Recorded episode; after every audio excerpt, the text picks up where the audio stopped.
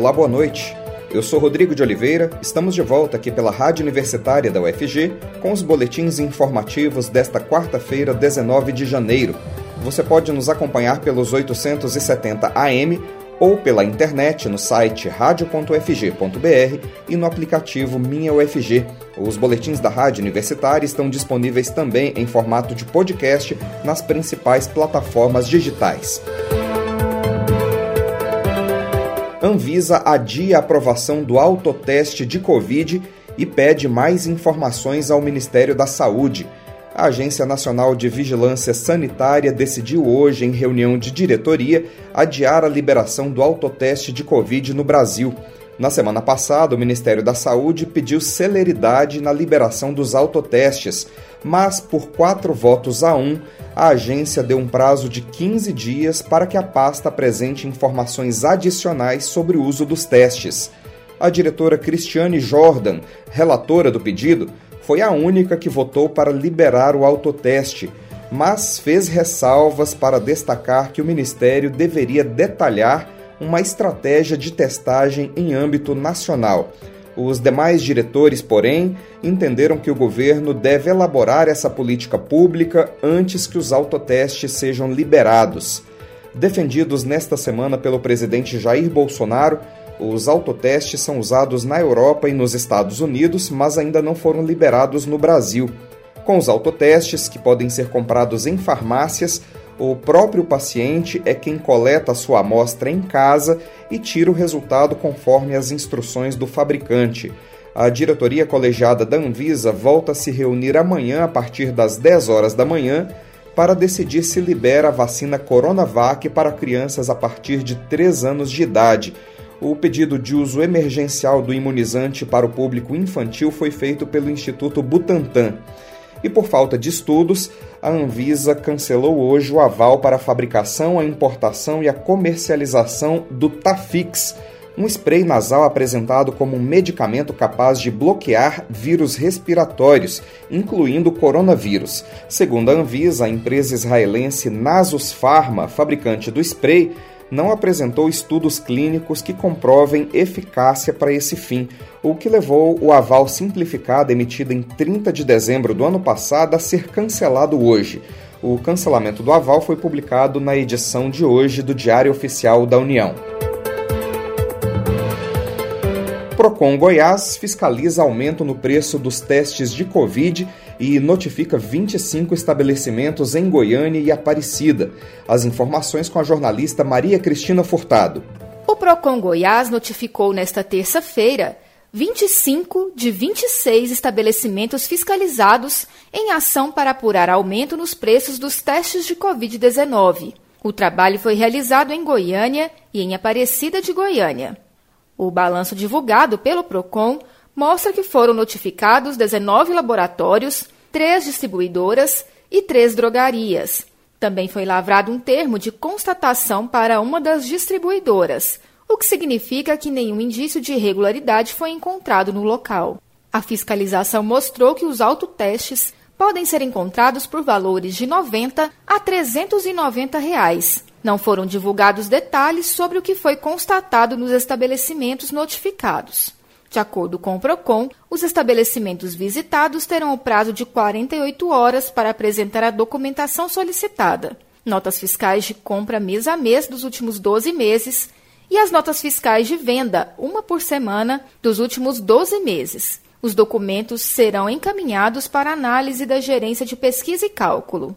O superintendente do PROCON Goiás, Alex Vaz, fala sobre a importância de os consumidores fazerem as denúncias das supostas irregularidades ao órgão.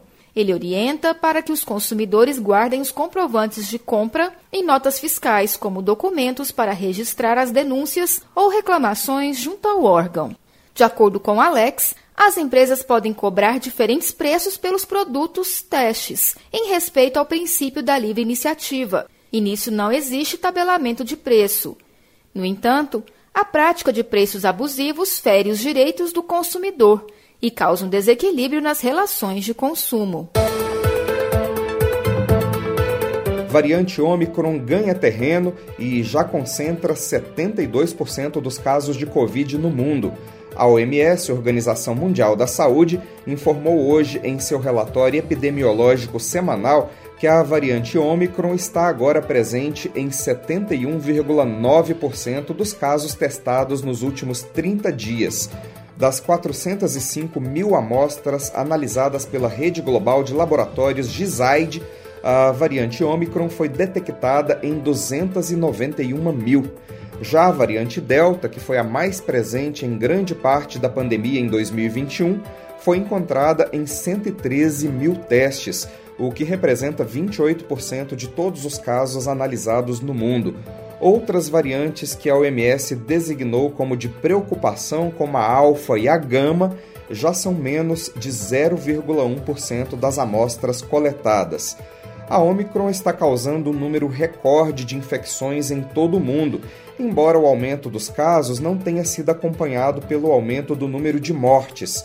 A diminuição das mortes por Covid é creditada à vacinação, que avança em todo o mundo, mesmo que de uma forma mais lenta nos países mais pobres, principalmente na África. Mesmo que a Omicron venha causando menos mortes, a OMS mantém os alertas e as recomendações para que se evite o contágio pelo coronavírus, pois o aumento exponencial dos casos de Covid na maioria das regiões tem intensificado a pressão sobre hospitais e centros de saúde. A rede municipal de ensino de Goiânia retornou hoje com as aulas 100% presenciais, mesmo com o novo avanço da pandemia causado pela alta dos casos de Covid em pleno pico de contágio pela variante Omicron. De acordo com a Secretaria Municipal de Educação de Goiânia, as aulas presenciais começaram com rígidos protocolos de biossegurança nas escolas. Vamos saber mais na reportagem de Delfino Neto. Cerca de 500 mil alunos da rede pública de ensino em Goiás retornam às salas de aula nesta quarta-feira, dia 19. É a primeira vez desde o início da pandemia quando as aulas passaram a ser remotas, que o ensino é 100% presencial. Nas escolas, é obrigatório o uso de máscara, de proteção e distanciamento de um metro e meio entre os alunos. Além disso, os estudantes precisam ter a temperatura aferida e utilizar álcool em gel antes de entrarem no prédio.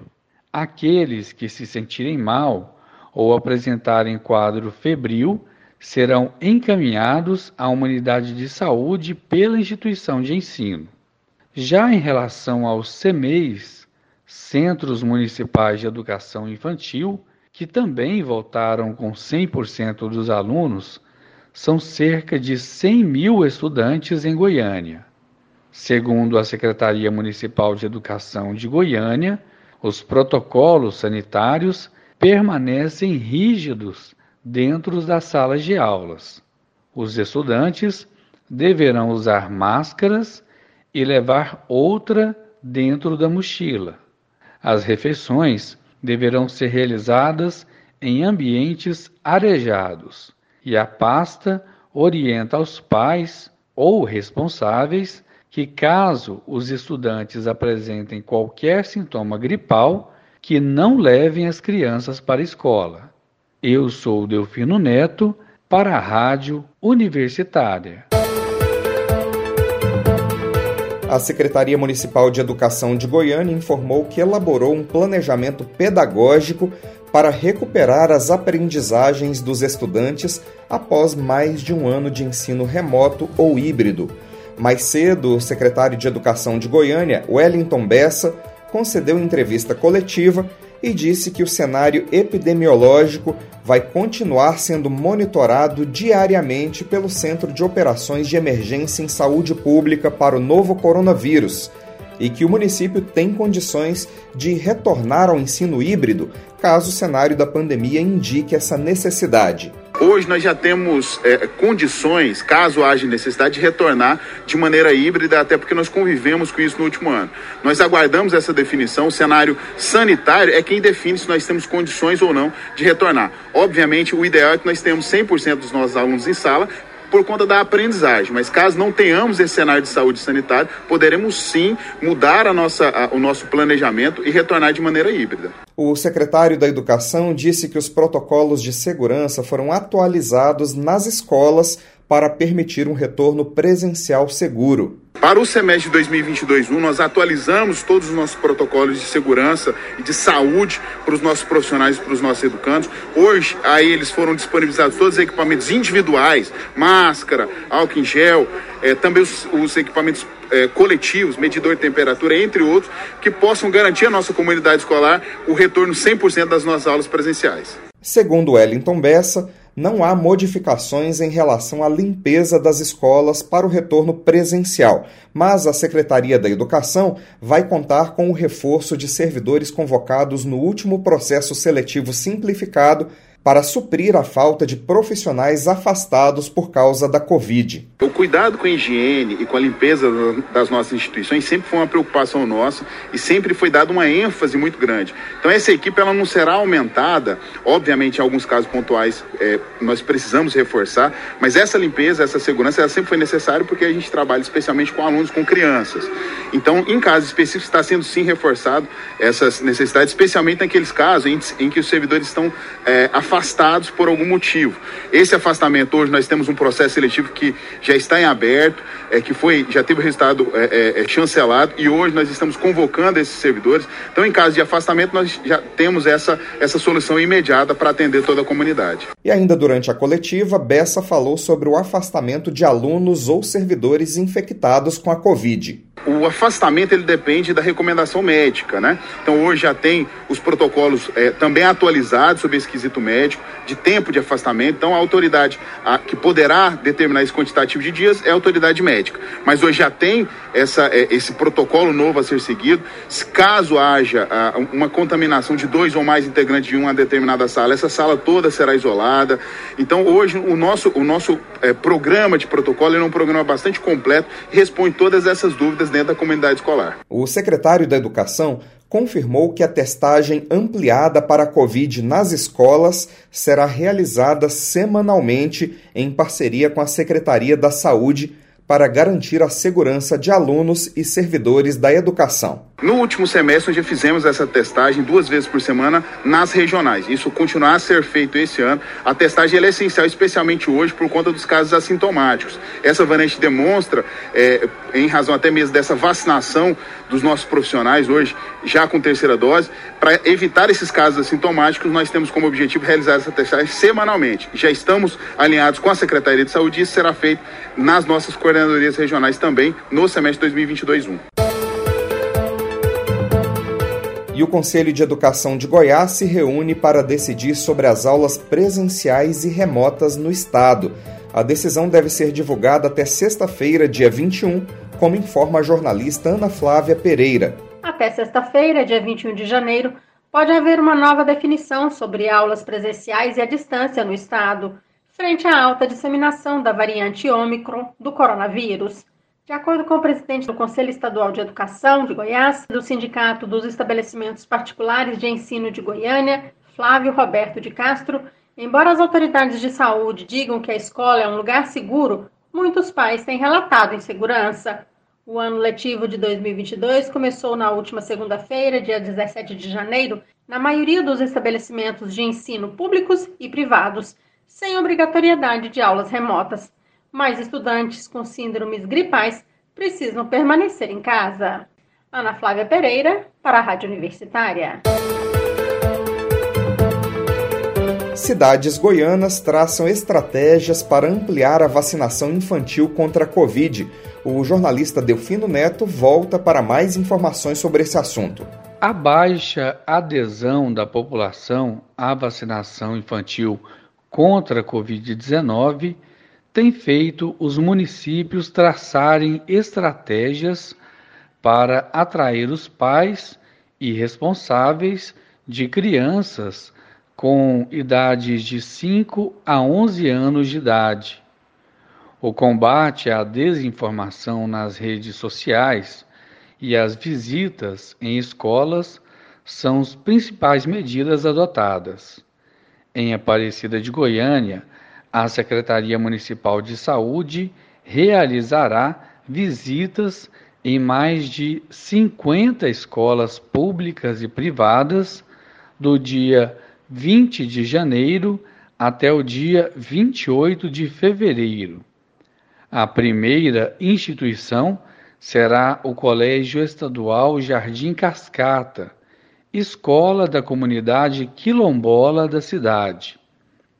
Percebemos pais e responsáveis inseguros por conta de informações falsas. Por isso, convidamos a todos que estejam presentes durante a vacinação nas escolas. Antes dela acontecer, será enviado um aviso aos pais. Aqueles que não puderem comparecer podem assinar uma autorização, diz Renata Cordeiro, coordenadora de imunização de Aparecida de Goiânia. Começaremos a vacinação itinerante já na semana que vem. Alcançaremos locais onde as pessoas têm acesso mais difícil à vacinação, completou a coordenadora de imunização do município. Eu sou Delfino Neto, para a Rádio Universitária. Pesquisadores suíços iniciam testes com vacina adesiva contra a Covid. O estudo está em fase inicial. A vacina em potencial seria aplicada por meio de um adesivo no braço. A possível vacina será administrada através de pequenas agulhas no adesivo, com menos de um milímetro de profundidade, e com as quais espera-se gerar imunidade a longo prazo contra a Covid, descartando a necessidade de novas doses de reforço. Para aplicar a vacina, o adesivo precisa ser pressionado contra a pele por um breve momento e depois é removido. De acordo com os pesquisadores, diferentemente das vacinas convencionais que estimulam a produção de anticorpos, a nova candidata à vacina foca nas células T, que são responsáveis pela imunidade celular, para eliminar as células infectadas pelo vírus e impedir sua replicação. O diretor do estudo, professor Blaise Genton, disse que esse tipo de imunidade celular gera as chamadas células de memória, que poderiam tornar a vacina durável e pode ser ainda melhor do que outras para proteger contra novas variantes do vírus. A vacina foi desenvolvida pela farmacêutica britânica Emergex. Os estudos estão sendo conduzidos em Lausanne, na Suíça, pelo Centro de Pesquisas Médicas Unisanté, em colaboração com o hospital da cidade. E o Ministério da Educação já divulgou as datas de inscrição para o SISU, o ProUni e o FIES. Os editais dos processos seletivos com todas as regras e vagas disponíveis devem ser liberados até o final desta semana. Voltamos mais uma vez com Ana Flávia Pereira para as informações sobre esse assunto. Saiu ontem o calendário de inscrições ao SISU, ProUni e FIES. A previsão é de que os editais dos três processos seletivos sejam publicados no Diário Oficial da União ainda esta semana. As inscrições ao Sistema de Seleção Unificada, o SISU, poderão ser feitas entre os dias 15 e 18 de fevereiro. Já o prazo de inscrição ao programa Universidade para Todos, o ProUni, será de 22 a 25 de fevereiro. E no início de março, do dia 8 ao dia 11, poderão se inscrever os candidatos ao Fundo de Financiamento Estudantil, o FIES, que este ano oferta mais de 110 mil vagas. O número de vagas disponíveis no SISU e no ProUni e os cronogramas completos e todos os critérios dos processos seletivos estarão disponíveis a partir da publicação dos editais. Estudo do Instituto Sonho Grande mostra que a violência velada é menor em escolas de ensino médio de tempo integral. O levantamento revelou ainda que a redução nos índices de violência só foi observada nas escolas que ampliaram a carga horária junto com uma estratégia pedagógica própria. Mais detalhes na reportagem de Lucas Por Deus Leão. Os casos de ameaças, uso de drogas e porte de armas em escolas do ensino médio chegam a cair 11% nas unidades com tempo integral de ensino, se comparado com as escolas com horário regular de meio período. Este é um dos achados de um estudo do Instituto Sonho Grande, Por outro lado, os casos de violência explícita, que envolvem agressão física, roubos e atentados à vida, são praticamente os mesmos nos dois tipos de ensino. A analista de estudos e avaliação do Instituto, Larissa Stolar, pondera que, se por um lado a violência explícita não foi reduzida, por outro, houve uma queda importante na chamada violência velada. Isso pode ser apenas um sinal de que, no curto prazo, ampliar a jornada, introduzir um modelo de ensino integral, não consegue afetar a situação, a realidade de violência da comunidade em que a escola está inserida. Por outro lado, a gente teve resultados muito expressivos em violência velada, então eu acho que com esses resultados a gente consegue ver o potencial que o modelo de educação integral tem de impactar positivamente situações de violência praticadas por estudantes e de melhorar o clima escolar. O levantamento revelou ainda que a redução nos índices de violência só foi observada nas escolas que ampliaram a carga horária junto com uma estratégia pedagógica própria, não sendo observada a diferença nas unidades que ampliaram a carga por meio de atividades complementares no contraturno. Para a pesquisadora Larissa Stolar, isso mostra que aumentar a carga horária por si só não teve resultados. A nossa conclusão é que não basta aumentar as horas que os estudantes passam na escola, mas o mais importante é que se use muito bem esse tempo adicional. Então a gente entende que essas horas adicionais elas permitem que a gente trabalhe outras dimensões que levam ao maior sucesso desse jovem na escola e que promovem uma maior conexão também desse jovem com a sua vida escolar, né? Uma das hipóteses da pesquisa é que, a partir do momento em que o jovem percebe que o ensino de qualidade pode ajudá-lo a garantir um futuro retorno salarial, por meio de uma maior qualificação profissional, ele tende a não se envolver com atividades violentas. A pesquisa usou dados coletados pelo Sistema Nacional de Avaliação da Educação Básica, o SAEB, que reuniu informações de gestores e professores sobre a violência nas escolas. Foram analisadas respostas sobre quase 13 mil escolas estaduais de ensino médio em 15 unidades da federação. Em todo o país, segundo dados de 2020, 12% das matrículas no ensino médio foram em escolas com ensino em tempo integral. Da Rádio Nacional em Brasília, Lucas Por Deus Leon. Aplicativo de mensagens Telegram pode ser banido do Brasil. O Telegram entrou na mira do TSE, o Tribunal Superior Eleitoral uma das primeiras agendas do presidente do órgão, Luiz Roberto Barroso, na volta do recesso, é se reunir com os demais ministros da corte, entre os quais Luiz Edson Fachin e Alexandre de Moraes, para discutir ações sobre o uso do aplicativo durante as eleições desse ano. Há um receio de que a ferramenta se torne uma espécie de terra sem lei para a proliferação de milícias digitais, por isso, já há uma possibilidade do aplicativo ser banido do país. Dentre os motivos para embasar a proibição do Telegram no Brasil estão as seguidas e frustradas tentativas de contato com a plataforma, especialmente para tratar de assuntos relacionados às investigações sobre disseminação de fake news por apoiadores do presidente Jair Bolsonaro.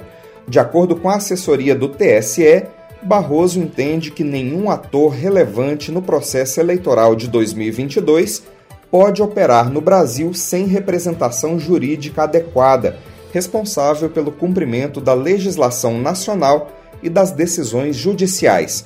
Além do TSE, o Ministério Público e o STF, o Supremo Tribunal Federal, também tentaram em vão contato com a plataforma em mais de uma ocasião ao longo de 2021 essa falta de representantes do aplicativo no Brasil tem tornado impossível as notificações judiciais.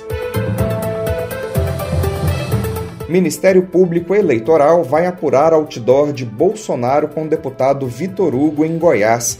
A divulgação pode ser considerada um desrespeito à legislação eleitoral.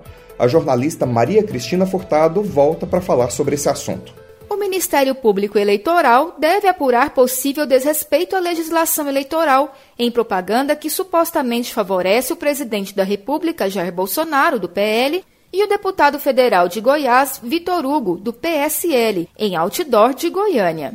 A estrutura está localizada na Avenida Mambaí, no residencial Cleia Borges, e traz a imagem e nomes dos dois políticos e a frase Unidos pelo Brasil e por Goiás. Vitor Hugo tenta viabilizar sua candidatura ao governo estadual com o apoio de Bolsonaro. O presidente é pré-candidato à reeleição. Outra frase no outdoor informa que a propaganda foi produzida por um grupo chamado Patriotas Voluntários. Uma foto do painel foi publicada nesta terça-feira no Twitter pelo promotor Haroldo Caetano, da centésima trigésima terceira zona eleitoral de Goiânia, com a denúncia de possível propaganda ilegal e antecipada. Caetano disse que está de férias, mas deve atuar no caso a partir de seu retorno, em fevereiro. Segundo o promotor, o primeiro passo deve ser descobrir quem contratou a divulgação da propaganda. Isso pode ser feito, diz Caetano, em contato com a Prefeitura de Goiânia, que tem a relação de empresas licenciadas para prestar esse tipo de serviço na capital. De acordo com o promotor, em seguida, a empresa será questionada e o Ministério Público deve investigar se há envolvimento político das pessoas beneficiadas pela propaganda. A Agência Municipal do Meio Ambiente, AMA, foi questionada sobre o assunto, mas respondeu em nota que, após denúncia de outdoor possivelmente irregular, uma equipe irá ao local verificar a situação e então tomará as medidas fiscais cabíveis. De acordo com Caetano, o outdoor pode ser considerado propaganda eleitoral antecipada, porque candidaturas ainda não foram aprovadas em convenções partidárias. Segundo a legislação, as convenções devem ocorrer entre os dias 20 de julho e 5 de agosto. A propaganda eleitoral é permitida a partir de 16 de agosto. No entanto, o promotor ressalta que é ilegal usar outdoor mesmo durante o período de campanha.